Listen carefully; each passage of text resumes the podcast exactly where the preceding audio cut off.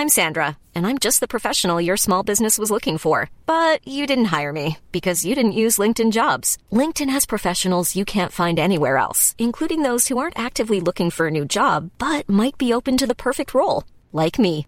In a given month, over 70% of LinkedIn users don't visit other leading job sites. So if you're not looking on LinkedIn, you'll miss out on great candidates like Sandra. Start hiring professionals like a professional. Post your free job on linkedin.com/people today.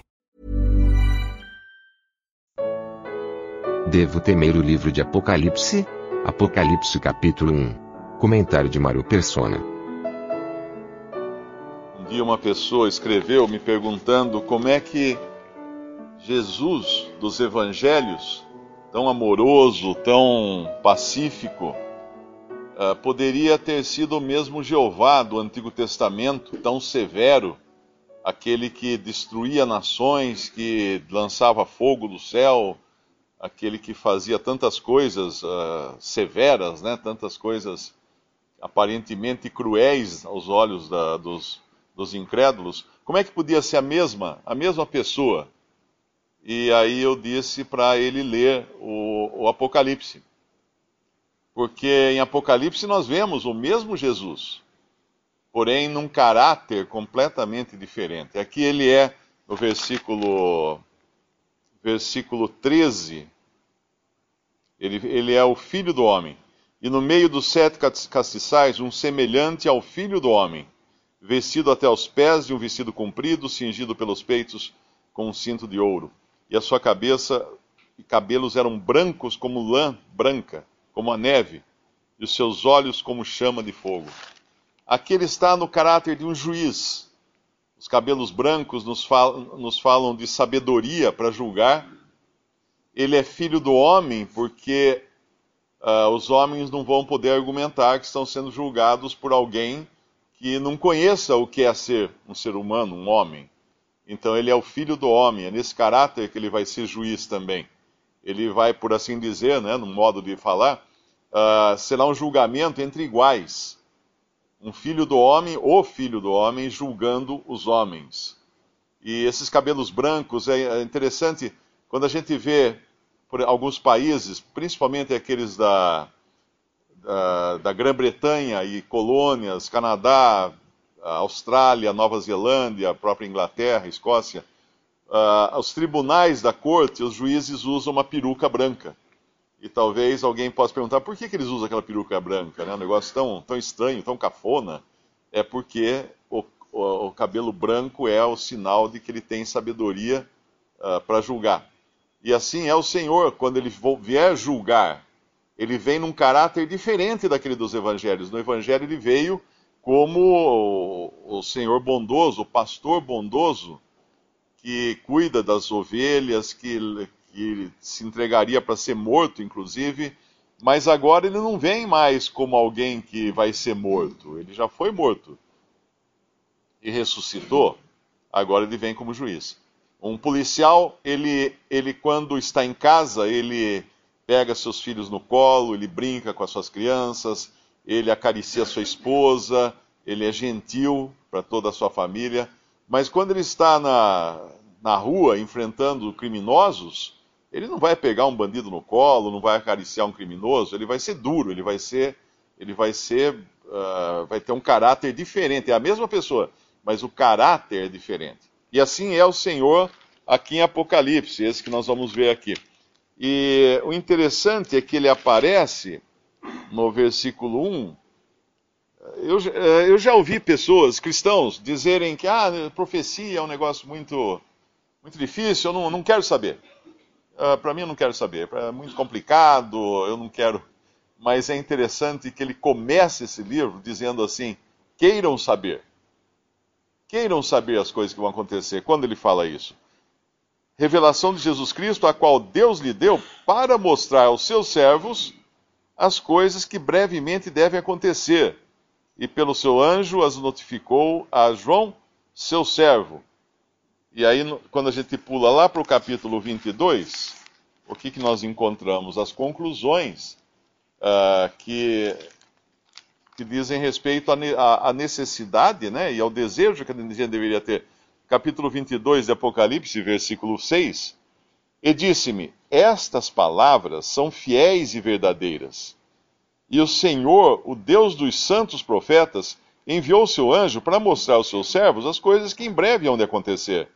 Eis que presto venho, bem-aventurado ou feliz aquele que guarda as palavras da profecia deste livro.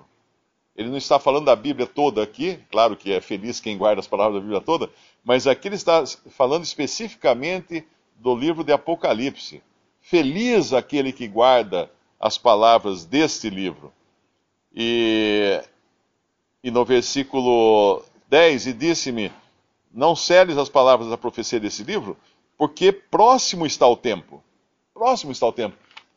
Quando nós entendemos que uh, essa revelação foi dada a João na ilha de Patmos, ele vai falar isso na continuação do nosso capítulo, e que João já esperava isso acontecer, aí nós vemos a, a urgência, não é, de Apocalipse. Uh, não, nós não podemos pensar assim, ah, isso é lá longe ainda, eu nem vou estar mais aqui quando começar essas coisas. Pode ser hoje, pode ser hoje o gatilho. Nós sabemos que o gatilho da, do Apocalipse é o arrebatamento da igreja. Nós vamos ver depois isso no final da, da porção que fala da, do testemunho da igreja na terra, porque é, até o capítulo 3 é uh, as coisas que são, e depois as coisas que virão depois dessas coisas. E João é arrebatado e é visto do alto, e enxerga do alto, assiste do alto as coisas que vão acontecer. E essas coisas, o capítulo 4, nós podemos ter certeza que pode acontecer a qualquer momento porque o arrebatamento pode acontecer a qualquer momento. Então, o começo dessa profecia, as coisas que dizem respeito à terra aqui, podem acontecer também a qualquer momento. Uh, uh, a igreja não é exatamente a, o assunto principal de Apocalipse, mas é Israel e a terra. Mas a igreja aparece, obviamente, nos três primeiros capítulos, e depois no final ela vai voltar a aparecer. Mas todo o livro é um livro de juízo mesmo no, quando a igreja aparece, eh, ela aparece no caráter de testemunho que é julgado por esse que tem olhos como chama de fogo, aqui no versículo é, 14. Sua cabeça e cabelos eram brancos como lã branca, como a neve, e os seus olhos como chama de fogo. O que é um, o que é um olho como chama de fogo? É uma coisa que, que queima, uma coisa que penetra é uma coisa que derrete, né? A gente está acostumado, quem é jovem, quem é da minha geração e das gerações seguintes, está acostumado com aquelas coisas de visão de raio-x, né? Do super-homem, que enxergava as coisas uh, atrás da parede, coisa desse tipo. E na realidade é um pouco disso também. O Senhor enxerga todas as coisas. E ele vai julgar segundo tudo que ele enxerga. Hoje uma pessoa uh, me perguntou a respeito do, do tribunal de Cristo, quando as obras dos crentes serão julgadas. Isso é 1 Coríntios capítulo 3. E quando tudo o que tiver sido feito por meio do corpo será também revelado, 2 Coríntios capítulo 5. São duas coisas distintas. Em 1 Coríntios capítulo 3, ele, ele fala do galardão que receberá uh, o crente, as suas obras feitas à toa serão queimadas, mas as suas obras feitas em Deus, em Cristo, serão, uh, merecerão uh, recompensa. Porém, em 2 Coríntios capítulo 5, ele nos fala da, de tudo, tudo o que fizemos por meio do corpo. Que corpo? Esse corpo nosso de carne e ossos. O que inclui então tudo que nós fizemos antes e depois da nossa conversão. Tudo será revelado no tribunal de Cristo. Tudo, absolutamente tudo.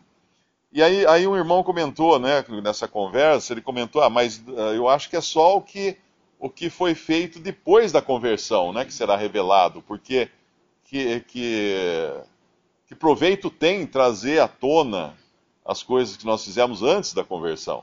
Mas na realidade fala que tudo que foi tiver sido feito por meio do corpo, e nós, nós já tínhamos um corpo antes da nossa conversão, nós não estávamos uh, desencarnados antes da conversão. Nós tínhamos um corpo de carne e ossos.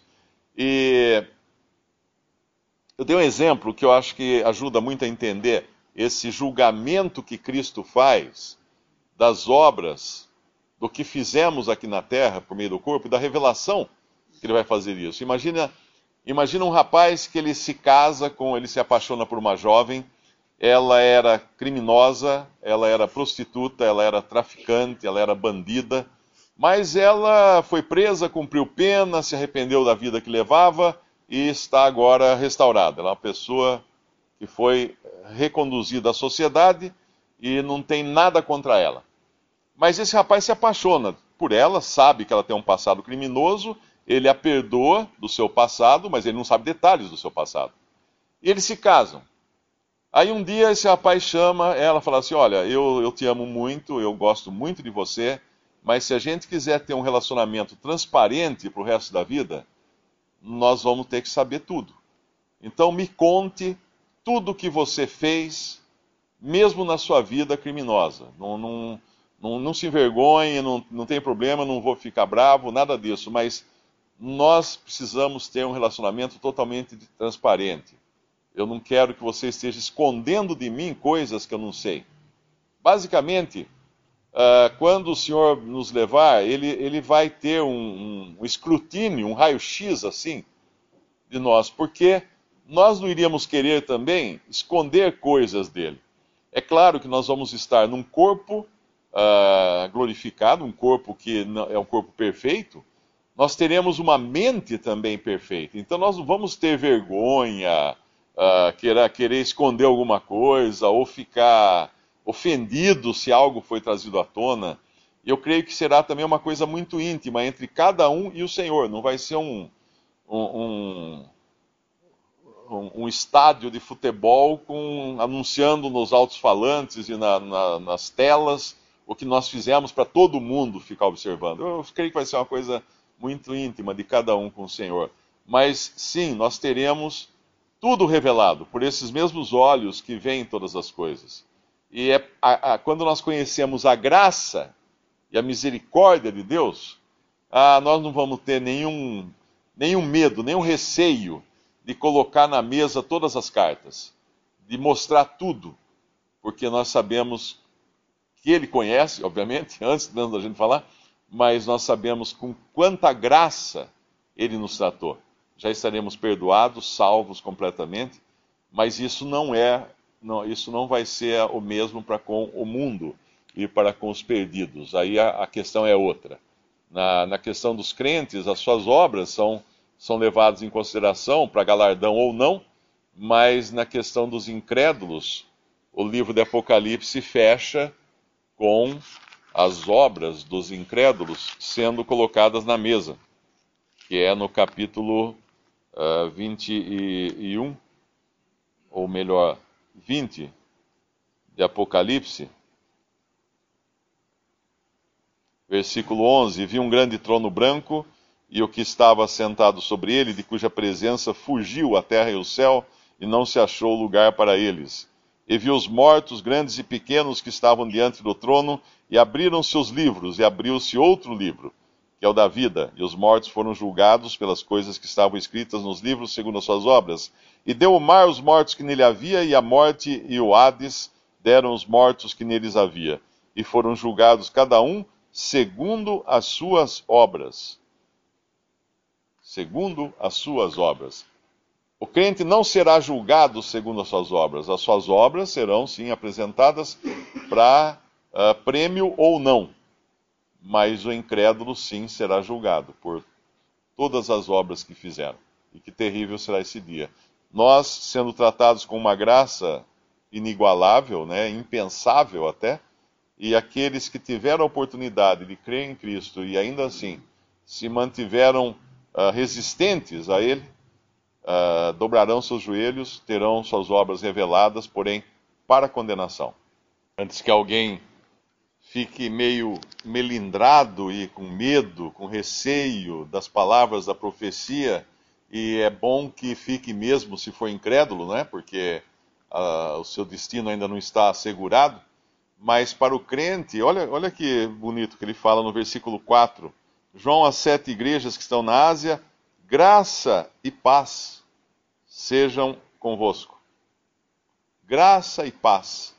Da parte de quem? Da parte daquele que é que era e que há de vir, e da dos sete espíritos que estão diante do seu trono, e da parte de Jesus Cristo, que é a fiel testemunha, o primogênito dos mortos e o príncipe dos reis da terra, aquele que nos ama e em seu sangue nos lavou dos nossos pecados. Então, que, que maravilha esse livro que vai ser, vai, vai desvendar tantas tristezas e dores e ruína guerra e tanta coisa, começa para aqueles que são de Cristo com as palavras graça e paz e com a, a segurança de termos tido os nossos pecados lavados pelo seu sangue e com a segurança de, de ouvirmos que Ele é aquele que nos ama. Ele não é aquele que nos odeia ou que vai nos fazer passar por essa por todas essas coisas horríveis descritas nesse livro. Ele é aquele que nos ama. Ele uh, tem uma passagem, acho que é em Tessalonicenses, que diz que ele nos livra da ira vindoura, que é justamente o que nós vamos ler depois aqui uh, nesse livro de Apocalipse. O testemunho de Jesus é o espírito da profecia. Isso está no capítulo 19, versículo 10. O testemunho de Jesus. Não as coisas que vão acontecer, a política, se vai ter guerra, se não vai ter guerra, quem é a, a besta, quem não é a besta. É o testemunho de Jesus. Esse é o foco. É, esse é o foco. Quando você vai a um, a um espetáculo num teatro que tem lá várias pessoas no palco, tem um foco. Ele é colocado sobre o artista naquela hora que é o principal. Que todo mundo tem que prestar atenção naquele que está no foco. E ao longo de todo o livro de Apocalipse, embora muitas coisas vão estar aparecendo, ele é o foco. É Cristo que estará debaixo do foco o tempo todo. E lembrando mais uma vez que não é para uh, tristeza nossa o livro, a nosso respeito, porque estamos salvos e fomos, somos aqui endereçados com paz e graça da parte do Senhor Jesus.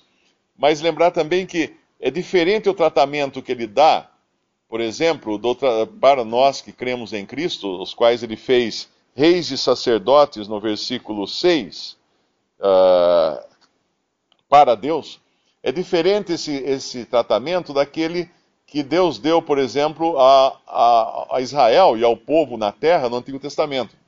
O Antigo Testamento, a última palavra do Antigo Testamento, a gente pode até conferir lá, em, no fim do último livro do Antigo Testamento. A última palavra é maldição. Capítulo 4 de Malaquias, versículo 6. E converterá o coração dos pais aos filhos e o coração dos filhos a seus pais, para que eu não venha e fira a terra com maldição. Agora, as últimas palavras de Apocalipse. Quando Deus completa toda todos os seus desígnios, todos os seus planos, que são revelados aqui aos que são seus, do mesmo modo como ele revelou a Abraão que ele ia destruir Sodoma, e ele fala assim: acaso não revelarei a Abraão o que vou fazer, não é? Uh, e ele revela então para Abraão o que ele ia fazer. Olha que interessante as últimas palavras do, do capítulo 22 de Apocalipse. Aquele que testifica, versículo 20, aquele que testifica essas coisas diz: certamente cedo venha, venho. Amém. Ora vem, Senhor Jesus. Esse deve ser o desejo de todo aquele que realmente crê em Cristo. Que ele venha mesmo. A graça de nosso Senhor Jesus Cristo seja com todos vós. As últimas palavras do livro do Apocalipse são palavras de graça. É importante lembrar que esse versículo 7 não está falando do arrebatamento, está falando da vinda de Cristo. Existe muita confusão com respeito a isso, porque o arrebatamento uh, ele não vem até a terra, ele vem só até as nuvens do céu. E não, não é ele que vem até nós na terra. Nós subimos a encontrá-lo nos céus. 1 Tessalonicenses 4, uh, ah, depois nós, os vivos, os que ficarmos, subiremos para estar com ele uh, para encontrar com ele entre nuvens. Então é diferente. Aqui, eis que vem com as nuvens, no versículo 7, todo olho verá, até os mesmos que o traspassaram, e todas as tribos da terra se lamentarão sobre ele. Sim, amém.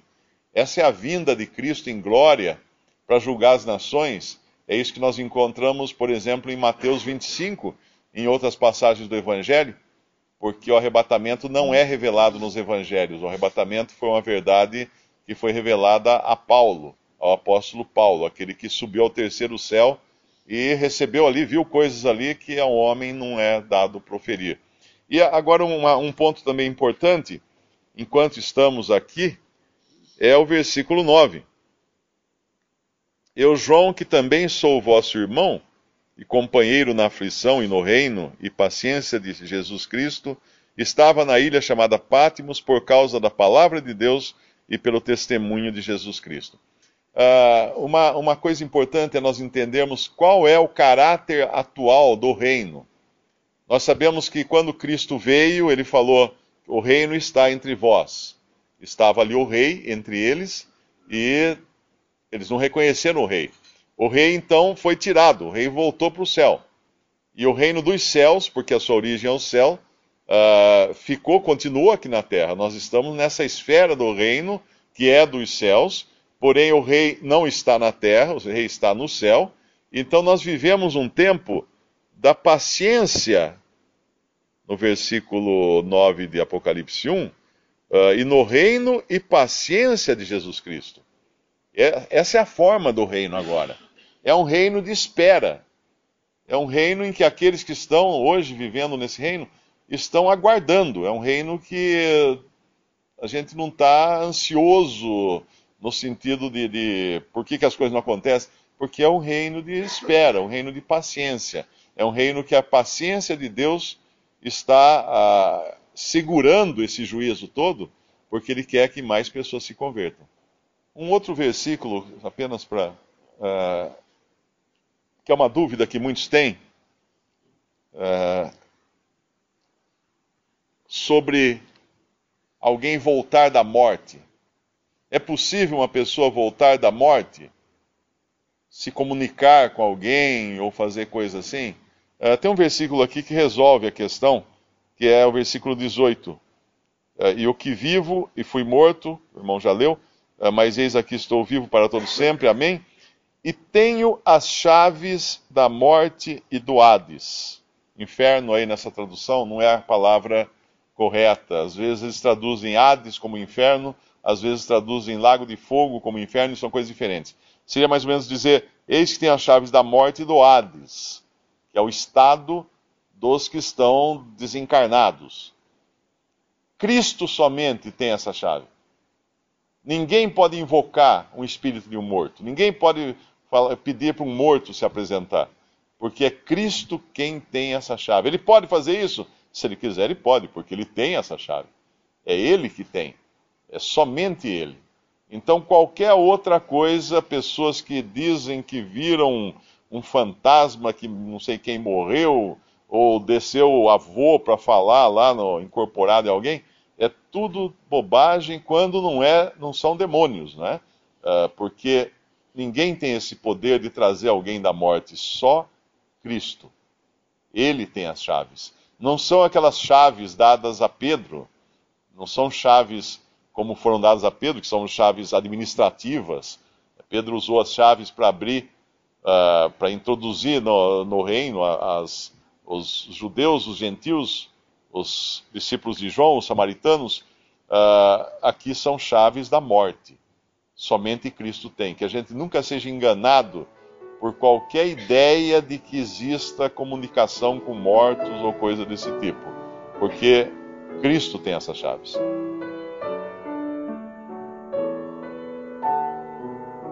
Visite respondi.com.br. Visite também 3minutos.net.